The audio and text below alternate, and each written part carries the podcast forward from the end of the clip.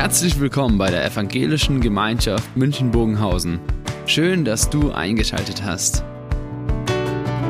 Unser tiefes Anliegen ist, dass die folgende Predigt dich in deiner Situation anspricht, dir eine neue Blickrichtung aus der Bibel schenkt und dass du Gott ganz persönlich begegnest.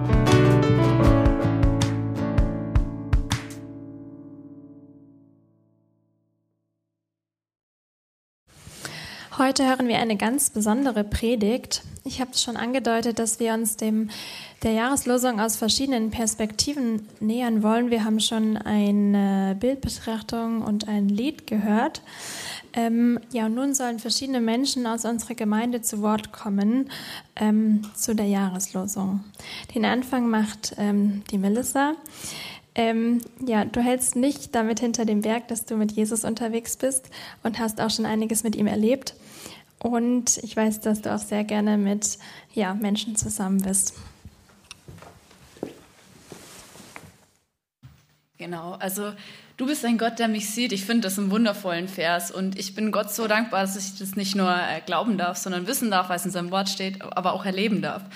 Ich erlebe es viel in kleinen Momenten, aber ich möchte von einem Ereignis letzten Jahres erzählen.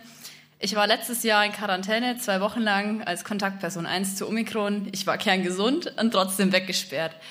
Und das ist natürlich eine Herausforderung, auch für den Glauben. Warum bin ich jetzt da über Weihnachten und äh, kann nicht raus?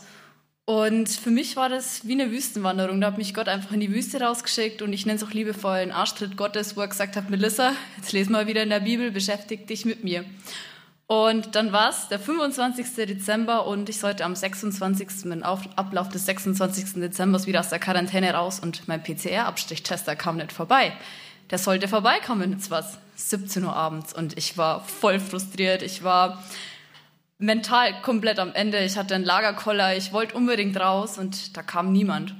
Und nachdem ich all meine Wut, meine Frustration, alles vor Gott äh, hingelegt habe, habe ich gesagt, okay, jetzt liest du in der Bibel, das bringt dich vielleicht wieder runter. Und ich habe letztes Jahr Jesaja gelesen und da stand drin, ähm, meine Wege sind nicht eure Wege. Und das hat mich beschäftigt. Und äh, tatsächlich hat auch zehn Minuten später mein Handy geklingelt und so hat mich die Firma angerufen, mach dich mal bereit, der Tester kommt gleich, die nehmen gleich deinen PCR-Abstrichtest. Und ich dachte mir, wie krass genial ist es bitte, dass Gott mir da mehr oder weniger jetzt da gleich jemanden vorbeigeschickt hat. Was ich nicht wusste, ist, zur selben Zeit war diese PCR-Abstrichtesterin, die dann zu mir gekommen ist, unterwegs. Und die hatte keinen Bock mehr. Die wollte Feierabend machen und die hat gesagt, sie ist für heute durch. Sie hat auch gebetet, dass sie mit irgendjemandem über Jesus ins Gespräch kommt und sie hat noch gar nichts erlebt und der Tag war einfach Mist, auf gut Deutsch. Und dann hat ihr Chef gesagt, nee, aber zu der einen fährst du noch und hat sie gedrängt und hat wirklich gesagt, nee, da musst du noch hin. Und dann hat sie gesagt, okay, dann fährt sie da hin. Und dann standen wir beide an meiner Haustür und es war so genial. Wir haben relativ schnell herausgefunden, dass wir beide an Jesus glauben. Und wir sind in meinem Zimmer gestanden, haben zusammen gebetet. Es war total schön. Und ähm, was für mich dieses Erlebnis noch besonderer macht, ist tatsächlich, ich habe auch für die Umstände gebetet, dass die Umstände besser werden, dass ich aus der Quarantäne rauskomme. Ich bin tatsächlich noch zwei, drei Tage länger drin gewesen, weil das Labor hatte nämlich zu. Das heißt, sie kam zwar dann am 25., aber es hat mir nichts gebracht, weil die Tests wurden eh später ausgewertet und was lerne ich draus? Gott hat mein Gebet erhört und hat mir trotzdem gezeigt, hey Melissa, ich sehe deine Umstände und die sind jetzt schlimm. Die sind für dich herausfordernd, aber ich trage dich da durch. Ich bin bei dir. Ich habe dein Gebet trotzdem erhöht, erhört, obwohl ich vorhatte, dass du in dieser Quarantäne bleibst. Das möchte ich euch mitgeben.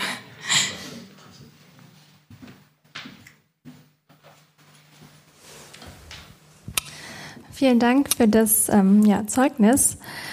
Als nächstes ähm, wird Walter uns etwas erzählen. Du wohnst in Weilheim, hast also für gewöhnlich eine etwas längere Anreise. Du bringst gerne Menschen zusammen und ähm, ja, du bist nach einem akademischen Berufsleben in Rente, aber ich kenne tatsächlich niemanden, auf den das Wort Ruhestand weniger zutrifft. Du bist ständig unterwegs.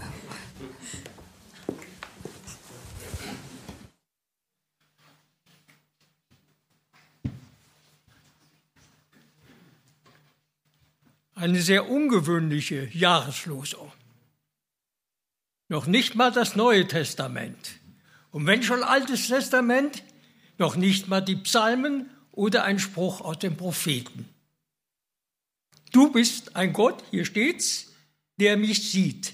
Aus dem ersten Buch Mose. Du bist ein Gott, der mich sieht. Es steht nicht da, du bist mein Gott, der mich sieht. Die vollständige und genaue äh, Übersetzung lautet etwas umständlicher. Natürlich als Historiker habe ich nachgesehen. Und Hagar nannte den Namen Jahwes, des zu ihr Redenden. O du Sehensgott, denn sie sprach, habe ich auch hier hinten nachgesehen dem mich Sehenden. Wir haben schon bei der Bildbetrachtung gehört, passt dieses alttestamentliche Glaubenszeugnis einer Nichtjüdin, einer ägyptischen Sklavin, der Nebenfrau von Abraham, noch zu uns und zu unserer Zeit. Wie Hagar blicke ich auf ein langes Leben zurück und habe mich gefreut, dass altersgerecht Psalm 71 für mich hier gelesen worden ist. Ich blicke zurück auf die Wahl der richtigen Tätigkeit, nicht als Job, sondern als Berufung. Ich blicke zurück auf meine richtige Entscheidung für eine passende Ehefrau. Besser hätte es nicht sein können. Auch unser Jüngster meinte, übrigens Vater mit der Mutter, das war ein guter Griff, aber dein letzter. Aber ich blicke auch zurück auf die tödliche Erkrankung meiner Frau an ALS. Ohne Gottes Nähe, Tag für Tag, ohne Fürbitte um praktische Hilfe durch Gemeinschaftsfrauen im Buchheim, durch Luise Kugel von hier, durch Herrn Pastor Winkler als geistlichen Begleiter, hätten wir die jahrelange extrem schwere Pflege als Familie nicht durchgestanden. Die letzten Jahre ist es mein Job geworden, in Gänsefüßchen zur Beerdigung zu feiern, fahren. Das zeigt mir, dass ich Auslaufmodell bin, in vielerlei Hinsicht. Meine Kommunikationsform, so meinte unsere Tochter, sei steinzeitlich, da ich noch per Hand schreibe. Für die Endphase meines Lebens erbitte ich das, was ein wenig bekanntes Wort zusammenfasst, nämlich Glaubensheiterkeit.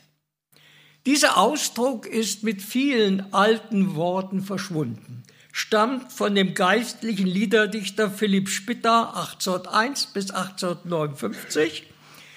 1833 hat er ein Kirchenlied gedichtet. Geist des Glaubens, Geist der Stärke, des Gehorsams und der Zucht. Und daraus die Strophe 8. Und in diesem Lied beschreibt er die Glaubenshelden. Vom Abraham, Mose, Elia, die Apostel und zuletzt Stephanus. Und diese Glaubensheiterkeit steht in einem Zusammenhang, der nicht aktueller sein kann. Ich zitiere, Schenk gleich Stephanus uns Frieden mitten in der Angst der Welt. Wenn das Los, das uns beschieden, in den schwersten Kampf uns stellt. In dem rasenden Getümmel schenk uns Glaubensheiterkeit. Öffne im Sterben uns den Himmel, zeig uns Jesu Herrlichkeit. Mit dieser Glaubensheiterkeit möchte ich in dieses Jahr gehen. Ich erbitte für Sie alle hier auch diese Glaubensheiterkeit. Und damit ist ein Teil dessen, was in der, Los, in der Jahreslosung steht, du bist ein Gott, der mich sieht in allen Lebenssituationen.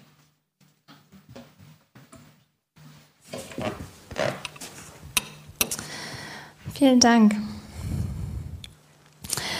Ich darf Karina nach vorne bitten. Du bist ursprünglich aus Franken und bist über die Online-Gottesdienste auf uns aufmerksam geworden. Du hast schon sehr viel mit Gott erlebt und ihm oft vertraut, auch wenn es ähm, auf den ersten Blick unvernünftig erschien. Und ich weiß auch, dass dein Herzensanliegen Menschen sind und deren Begleitung. Genau, und danach hören wir dann ein ähm, Lied von Manfred Kubisch vorgetragen und ähm, gedichtet zur Jahreslosung.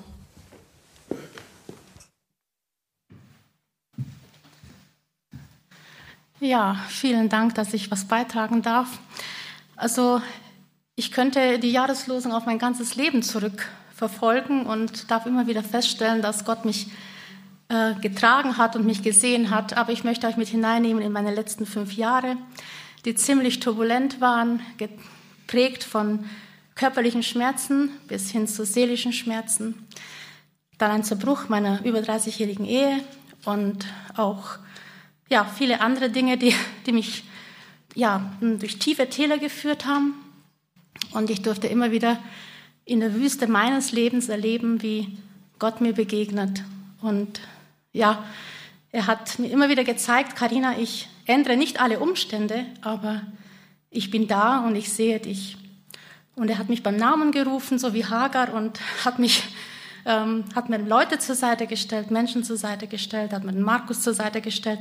Er hat mir eine neue Gemeinde geschenkt, für die ich sehr dankbar bin. Und ähm, ja, es ist für mich immer wieder ein Trost zu erleben, wie, wie Gott mir in den Schmerzen neue Kraft gibt, wie er mir die Wunden, die ich hatte oder die ich habe, immer wieder diese Heilsalbe aufträgt und ja, wie er mir täglich immer wieder Menschen zur Seite stellt, sein Wort gibt und mich tröstet, so wie es eben wirklich hier steht. Du bist mein, oder hier steht, du bist ein Gott, der mich sieht, aber er sagt zu mir, du bist mein und ich sehe dich. Ich weiß, wie es dir geht und ja, ich bin da. Und das ist für mich auch für das neue Jahr etwas, ich weiß nicht, was das Jahr mir bringt, ich weiß nicht, wo es hinführt, aber ich weiß eins ganz sicher, dass ich eben einen Gott habe, der mich sieht und mich trägt. Dafür bin ich sehr dankbar, dass ich das erleben darf. Ja.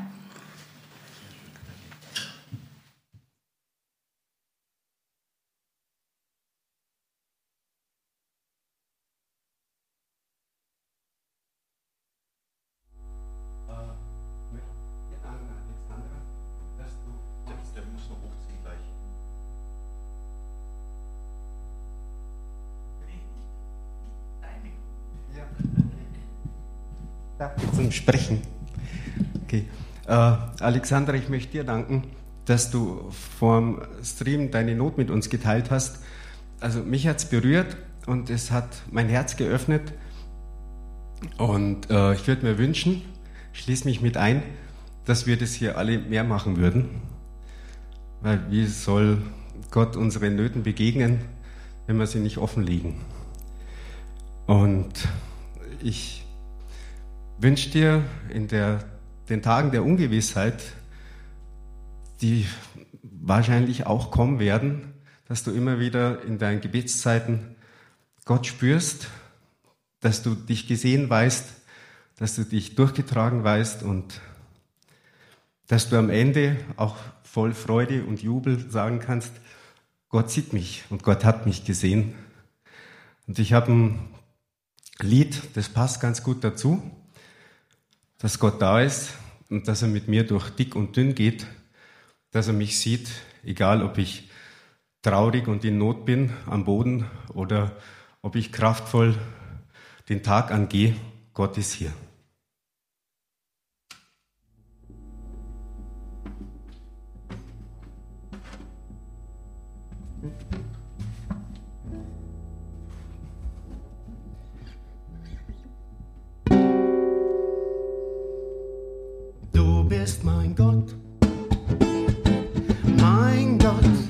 Mein Gott, du liebst mich. Du bist mein Gott.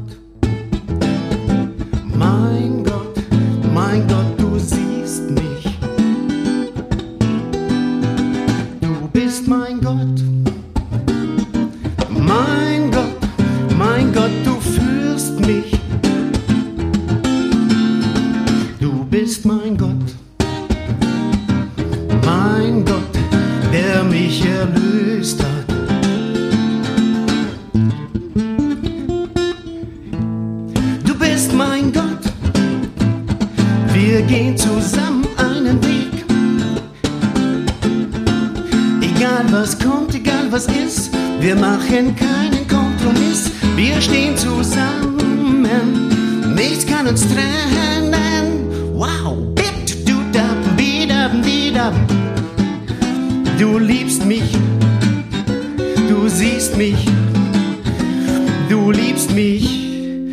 Yeah.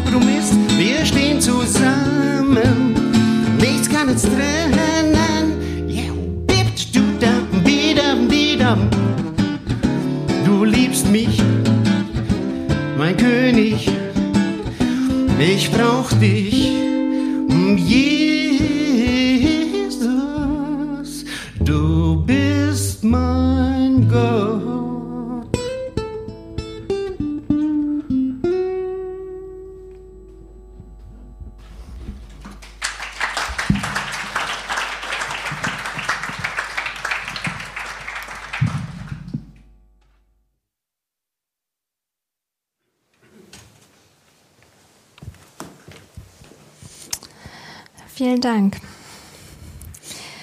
Als nächstes darf ich ähm, Sophia nach vorne bitten. Ich weiß, dass du ähm, Tiere liebst und dass du nach dem Abi ein Jahr in Kanada warst und dort ähm, in einem christlichen Feriencamp warst und tolle Menschen kennengelernt hast und viel von Gott erfahren hast und dass du aktuell Grundschullehramt studierst.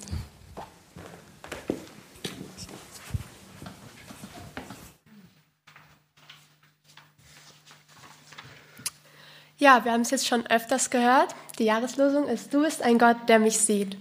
Und ich habe mir die Frage gestellt, was bedeutet es eigentlich, gesehen zu werden und was macht das Gesehenwerden mit uns?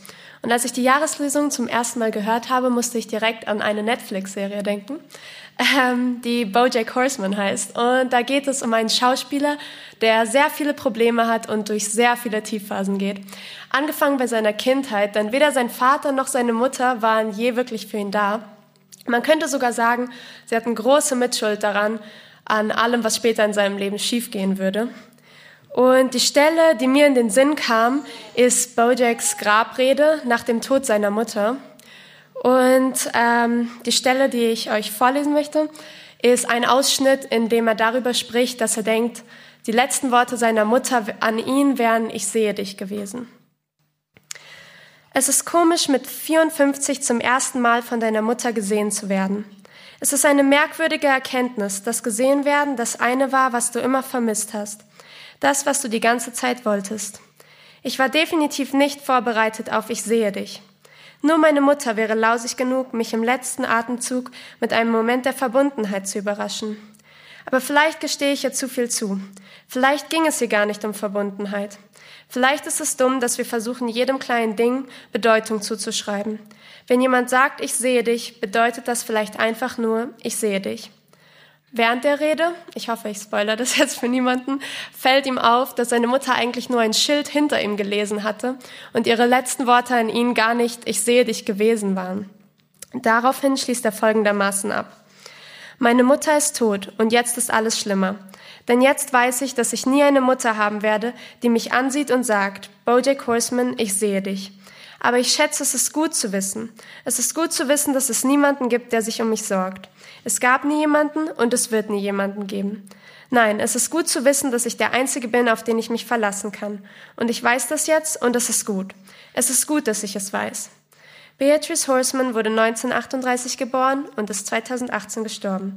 Und ich habe keine Ahnung, was sie wollte. Es sei denn, sie wollte nur, was wir alle wollen. Gesehen werden. Obwohl der Charakter davon spricht, dass es gut wäre, nicht gesehen zu werden, wird deutlich, dass das eigentlich genau das ist, was er sich am meisten wünscht. Vielleicht aber nicht nur er, sondern auch sein Vater, seine Mutter, ich oder wir alle. Aber was bedeutet es denn jetzt eigentlich, gesehen zu werden?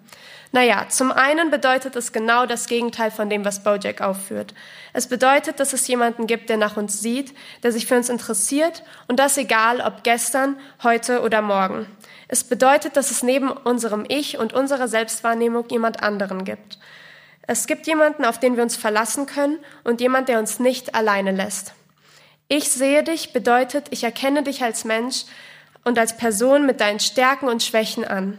Und weil ich dich erkannt habe, bist du nicht allein mit dem, was du durchmachst, egal ob gut oder schlecht. Und ich möchte noch einen oben draufsetzen, denn ich denke, dass Gott äh, uns nicht nur sieht und uns erkennt, sondern ähm, uns auch nicht nur aus der Ferne betrachten möchte, sondern ganz nah an jeder Lebenssituation teilhaben möchte. Jetzt bleibt nur noch die Frage, was macht das Gesehenwerden mit uns? Und ich würde diese Frage gerne an euch weitergeben. Wir wissen aus der Jahreslosung, dass Gott uns sieht. Wir haben auch eine grobe Idee, was es bedeutet, von Gott gesehen zu werden. Aber was wir mit diesem Wissen machen, bleibt letztendlich uns überlassen. Selbst wenn die ganze Welt wegsieht. Du bist ein Gott, der mich sieht. Wie möchtest du dein Jahr mit diesem Wissen gestalten?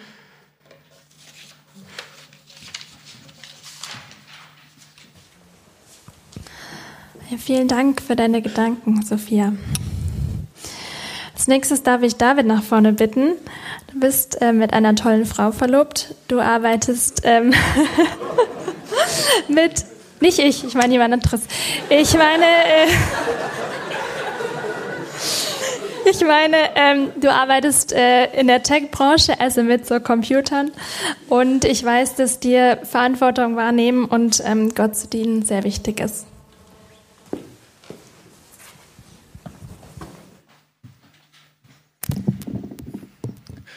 Also ich finde äh, besonders an der Jahreslosung dieses Jahr, du bist der Gott, der mich sieht, ähm, das stammt ja von einer Frau, von einer Sklavin, die es nicht einfach hat im Leben.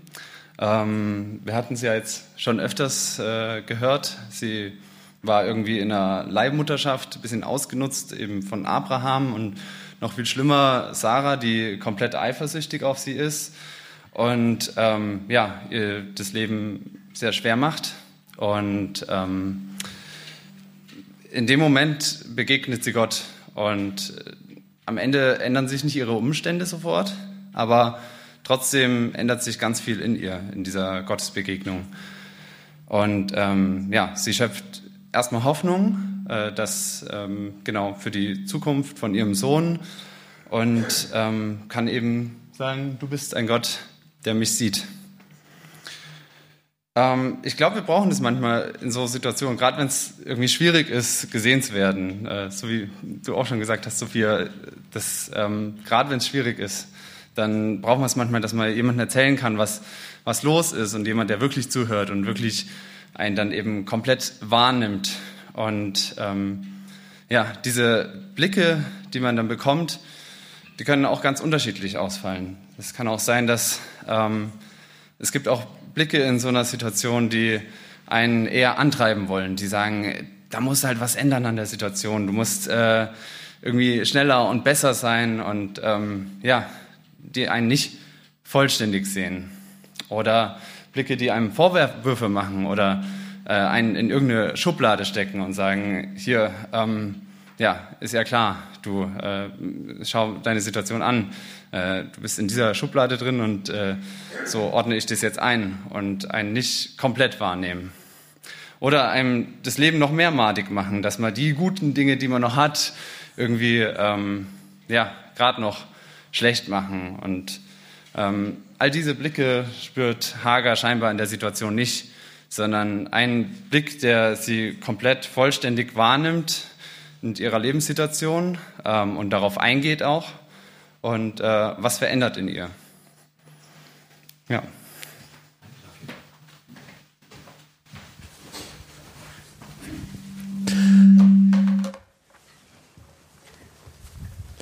Das waren ja schon eine Menge gute Impulse. Vielen Dank euch. so aus dem Leben heraus. Was heißt es? Du bist ein Gott, der mich sieht. Ich glaube, dass wir wahrscheinlich noch viele Beiträge haben könnten, wo man sagt, ich habe das so erlebt oder ich wünsche mir das. Oder vielleicht auch, das ist so im tiefsten das, was mein Glauben prägt und trägt. Eine Gewissheit. Du bist ein Gott, der mich sieht. Nochmal so zwei, drei Sätze zu dem Zusammenhang. Denn dieser Satz, der könnte ja eigentlich in einer Situation gesprochen werden, in der es einem richtig gut geht, in der man sagt, ich bin mit mir und mit Gott zufrieden, du bist ein Gott, der mich sieht. Das ist richtig gut. Genau das Gegenteil, es klang an. Gesagt von Hagar, einer Sklavin. Bei manchen Übersetzungen heißt es die Magd von Sarai, Abrahams Frau. Aber was hier steht, das ist die Bezeichnung der tiefsten, der niedrigsten gesellschaftlichen Stellung. Eigentum von Sarah. Ausgeliefert. Ägypterin. Nicht in der Familie groß geworden. Und Hagar heißt im Hebräischen die Fremde. Also eine, die nicht dazugehört. Vielleicht kann man so ein bisschen erahnen, was das bedeutet. Wenn du nicht mehr über dich selbst bestimmen kannst, wenn andere dein Leben diktieren und wenn du den Eindruck hast, ich gehöre nie richtig dazu. Ich bin immer fremd. Und dann dieses über sich verfügen, wie Hagar das so erlebt, Sarai, die kinderlos geblieben ist, entgegen der Versprechen Gottes, zehn Jahre nachdem sie in dem Land Kanaan waren, wo Gott Abraham und Sarai hingeschickt hat, Hagar einfach im Gepäck, die war ja nicht gefragt und an dieser Weg der Leihmutterschaft gegangen wird, damals üblich. Später hat es ja auch dann äh, Jakob noch genauso mit durchgezogen. Aber diese Leihmutterschaft, die für Hagar bedeutet hat, gebraucht wird nur mein Körper, nicht ich als Person. Weil wenn das Kind geboren wird, ist es sofort das Kind meiner Herrin Sarai, die es bei der Geburt adoptiert. Hagar hat nur einen Vorteil, dass sie dann als Nebenfrau gilt und damit nicht mehr entlassen werden kann und damit ein bisschen besser in der Stellung ist. Könnt ihr euch diese Situation vorstellen? Für mich unheimlich bedrückend. Ein Mensch, der erlebt, ich bin nicht mehr frei, Mensch zu sein, zu leben. Und dann, als dieser Weg gegangen wird, erstaunlicherweise Abraham völlig passiv ist gar nicht großartig mitredet, sondern sich auf diesen Plan seiner Frau Sarai einlässt. Und als dann Hagar endlich merkt, ich bin schwanger, da erlebt sie auf einmal etwas, was ihr Wert und Bedeutung gibt. Jetzt habe ich etwas, was Sarah nicht hat. Ich bin schwanger, sie ist die Kinderlose. Für die damalige Zeit ein unfassbarer Makel. Keine Zukunft nichts beizutragen können für die Sippe, nichts beizutragen für das, was in der Zukunft passieren wird. Für Sarah etwas, was unheimlich schwer war. Und Hagar merkt auf einmal, jetzt habe ich ihr was voraus. Und dann heißt es so, wird dann in diesem Bericht in 1. Mose 16 beschrieben, dass sie angefangen hat, Sarah zu verachten. Und verachten heißt jetzt nicht nur über sie hinwegzugehen, sondern es, was da passiert ist, das war eine wahnsinnig eskalierende, konflikthafte Beziehung, in der man sich gegenseitig nur noch wehgetan hat, in der man nur noch einander das Leben zur Hölle gemacht hat. Und als Sarah das nicht mehr ausgehalten hat und zu Abraham gegangen ist, dann sagt er ganz bewusst, sie ist deine Sklavin, mach mit ihr, was du willst. Und damit für Hagar die Erfahrung, Jetzt bin ich hilflos dieser Willkür ausgeliefert. Ich bin die Sklavin. Ich habe keine höhere Anerkennung. Nichts von besser gestellt. Sie ist deine Sklavin. Mach mit ihr, was du willst. Da tritt keiner für mich ein. Da ist keiner, der für mich das Wort ergreift. Eigentlich ein Leben, was die Hölle beschreibt. Und bevor Hagar anf äh, Sarah anfangen will, sie zu demütigen, so war dann ihre Absicht, niederzumachen. Ich zeig dir, wo deine Position ist. Da heißt es, sie flieht in die Wüste, südlicher Teil des Negev, Übergang zu dem, zur Sinai-Halbinsel. Und dort eine lebensfeindliche Gegend einer Wüstenstrecke. Und dort an einer Quelle da lässt sie sich nieder und diese Umgebung ist Ausdruck ihres ganzen Lebens. Ist alles nur noch Wüste, lebensfeindlich. Es gibt nichts mehr, was mir das Leben bietet. Und noch mehr, sie hat ihren Fürsorge verloren, sie hat ihren Schutz verloren, sie hat ihre Zukunft verloren. Eigentlich muss man sagen, ein Mensch, der vom Leben nichts mehr zu erwarten hat. Und so sitzt sie als Schwangere dort in der Wüste. Und dann passiert diese Begegnung, die berichtet wird. Und diese Begegnung ist in mehrfacher Hinsicht sehr besonders, sehr einzigartig. Da heißt es, der Engel des Herrn suchte sie. Engel des Herrn im Alten Testament oft das Synonym für Gott selbst. Gott sucht sie, er sucht sie auf. Sie, die keine Kraft hat zum Beten, wo es nicht heißt, und sie rief zu dem Herrn, sondern er sucht sie auf. Und dann wird Hagar die erste Frau, zu der Gott persönlich spricht nach Eva, nach dem Sündenfall. Die erste Frau. Sie, die von Gott persönlich angesprochen wird und die gefragt wird, wir haben das vorhin gehört, was machst du hier?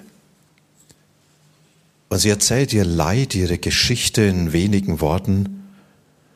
Und dann wird Gott unheimlich zumutend. Wisst ihr, da habe ich manchmal den Eindruck, Gott wird manchmal ein Seelsorgeseminar gut tun bisschen Empathie, ein bisschen mehr Verständnis. Und was macht er? Das, was er sagt, ist eine Zumutung, wo wir wahrscheinlich in Hagars Situation sagen würden, damit möchte ich eigentlich nichts anfangen. Denn er spricht sie an und er sagt ihr, Hagar, Sarah ist Sklavin.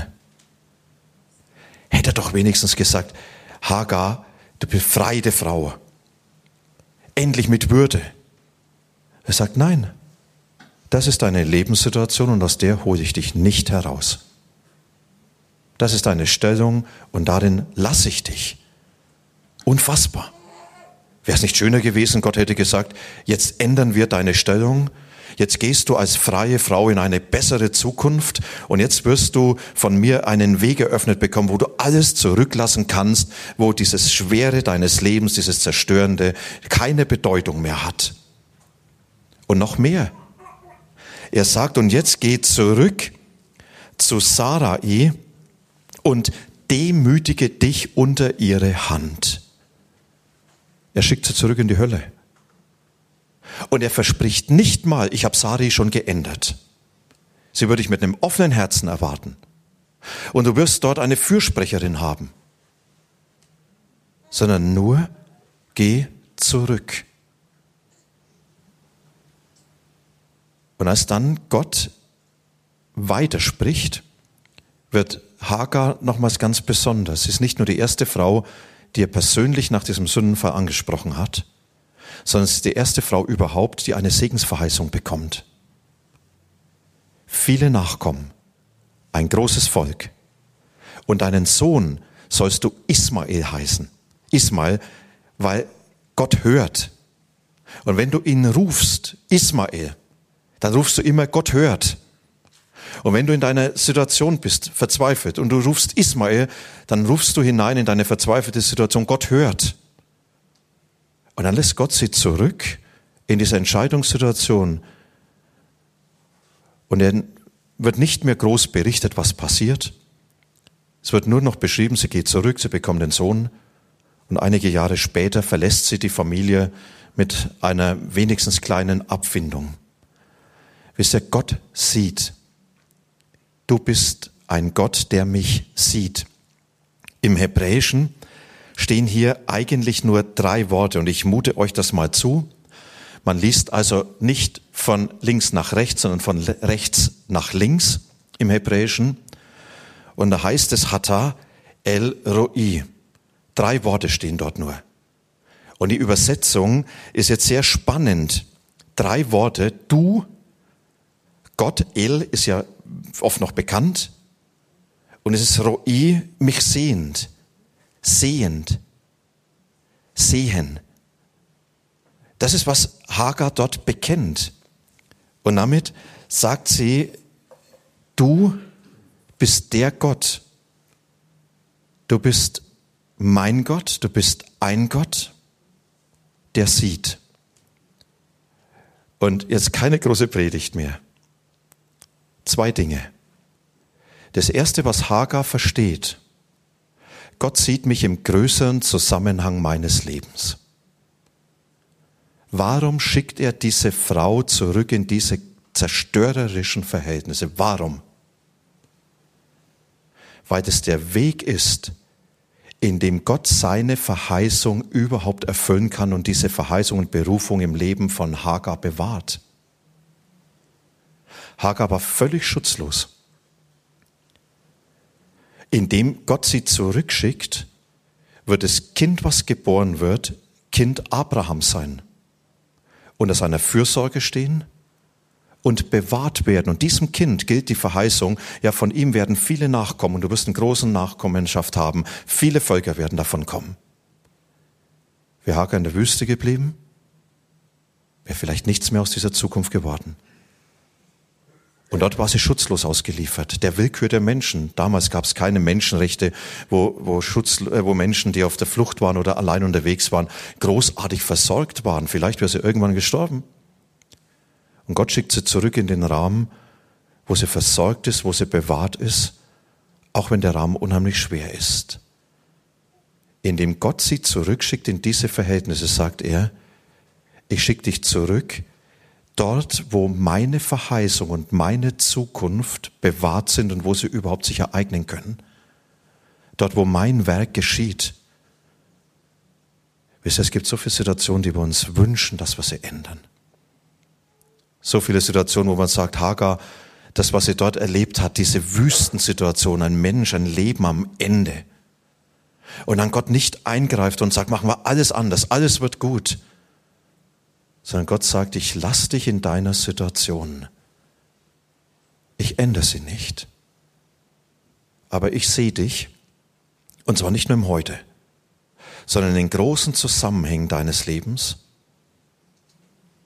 Und weil ich diese Zusammenhänge sehe, wird im Heute, das du nicht verstehst, meine Zukunft mit dir angebahnt, wird meine Berufung über deinem Leben bewahrt wird mein Werk in deinem Leben weiter fortgesetzt.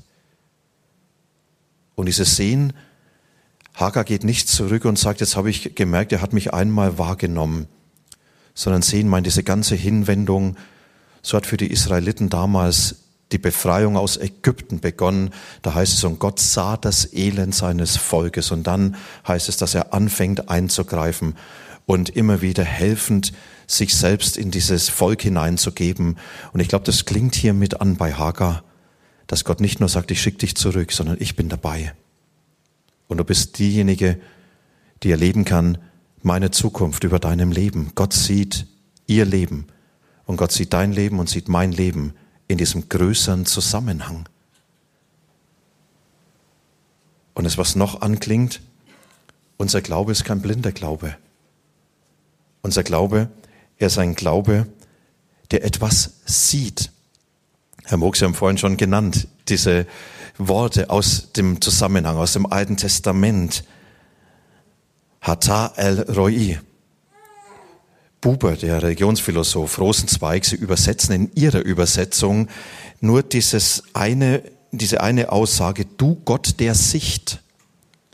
Er sagt, und da kommt was Doppeltes zum Ausdruck. Nicht nur Gott sieht mich, sondern ich sehe ihn auch. Und das ist, was Hagar dann ja danach erklärt. Ja, ich habe den gesehen, der mich angesehen hat. Indem ich erlebt habe, Gott sieht mich an, sehe ich etwas von ihm. Wisst ihr, und das ist eigentlich unser Glaube. Dass wir nicht nur sagen, ja, das ist so einseitig wie durch so eine verspiegelte Scheibe. Kennt ihr so Tatort und, ja, oder Hubert und Staller? Ja, da wird immer durchgeschaut und man hat den Eindruck, auf der anderen Seite, die sehen alles, aber ich sehe nichts davon sondern diese Scheibe ist durchsichtig. Gott sieht nicht nur mich, sondern er lässt auch sich sehen. Und er sagt, du wirst etwas sehen von meiner Gegenwart in deinem Leben. Und du wirst etwas sehen von meinem Handeln und du wirst etwas sehen, wer ich für dich bin. Du wirst mich sehen. Und dazu braucht es diese Offenheit. Hätte man Hager vorher gefragt, wenn du jetzt Gott begegnen möchtest, wie müsste er sein? Vielleicht hätte sie ganz andere Vorstellung gehabt hätte ich gesagt, ja, der Gott, der muss mich erstmal in den Arm nehmen und trösten. Und er muss mir erstmal viel Verständnis und er muss und muss und muss. Ja, vielleicht ist es sich ganz anders gewünscht. Und sie war herausgefordert, sich einzulassen und dann zu entdecken, Mensch, Gott hat mich wirklich gesehen und ich habe den gesehen, der mich ansieht. Elia am Berg Horeb, vielleicht kennen manche diese Begebenheit, wo er erwartet hat, Gott tritt stark auf. Im Donner, im Feuer, im Erdbeben. Und er erlebt, nee, Gott, der ist ganz anders. Er kommt auf einmal als dieser Schwache. Wir haben manchmal unsere Vorstellung, wie Gott auftreten muss. Und er sagt, du siehst mich, aber vielleicht ganz anders. Vielleicht in dem Menschen, der dir zur Klagemauer wird und der dir nicht die Antwort gibt. Vielleicht in dem einen Lied, das dein Herz berührt. Vielleicht aber auch dort, wo Gott in dein Leben etwas hineingibt, was du so nicht erwartet hast. Wisst ihr, für mich war es ein ganz besonderes Erlebnis, Gott im Regenbogen zu begegnen. Im Regenbogen am Vorabend der Operation, Krebserkrankung, wo dann manches auf dem Spiel stand. Und dann ging hier ein Unwetter drüber. Ich hatte den Vorteil, ich durfte nochmals die letzte Nacht nach Hause gehen. War ja gleich rechts der Isar, also ja Nachbarschaft. Und dann ging ein Unwetter hier über die Gegend. Und dann kam die Sonne durch und vorne über dem Klinikum von uns aus gesehen standen Regenbogen für mich diese unfassbare Zusage, egal was morgen passiert. Das steht unter dem Zeichen der Treue Gottes. Du bist ein Gott, der mich sieht. Und Gott hat sich an der Stelle sichtbar gemacht. Ich glaube, dass Gott sich für dich in diesem Jahr immer wieder sichtbar machen will.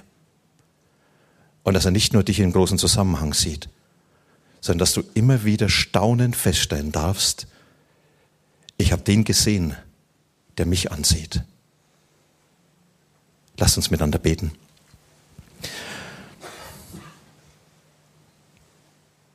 Jesus, das ist für uns so hilfreich und so unfassbar tröstend und ermutigend, dass du dich hineingibst in unser Leben und dass du da bist. In all den Situationen, die unser Leben prägen, in allem, was das Jahr bringt, das vor uns ist, und du löst manche Spannung nicht auf.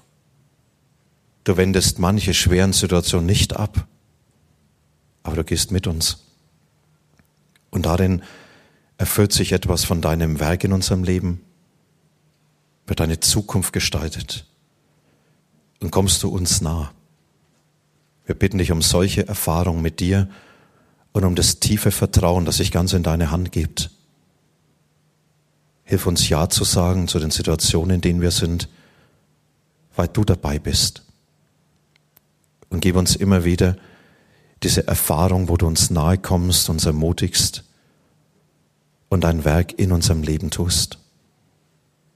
Und da beten wir besonders für Menschen, die so aus ganzem Herzen diese Situation von Hagar nachsprechen können, weil sie mit ihrer Hoffnung, mit ihrem Leben am Ende sind. Wir bitten dich, dass du ihnen nahe kommst und dass du sie an der Hand nimmst und in deine Zukunft führst. Ihnen einfach zeigst, dass du für sie ihr Gott bist, der sie sieht. Das bitten wir für die Menschen unserer Welt, die heute leiden, die heute in Angst vergehen, die unter Krieg leiden, unter Mangel, die nicht wissen, was für sie die Zukunft noch bringen soll. Da bitten wir dich, Herr, erbarm dich über sie. Sei du der Gott, der sich um deine Welt annimmt. Erbarm du dich. Danke, dass wir nicht alleine gehen müssen, sondern mit dir als unseren Gott, der uns sieht. Amen.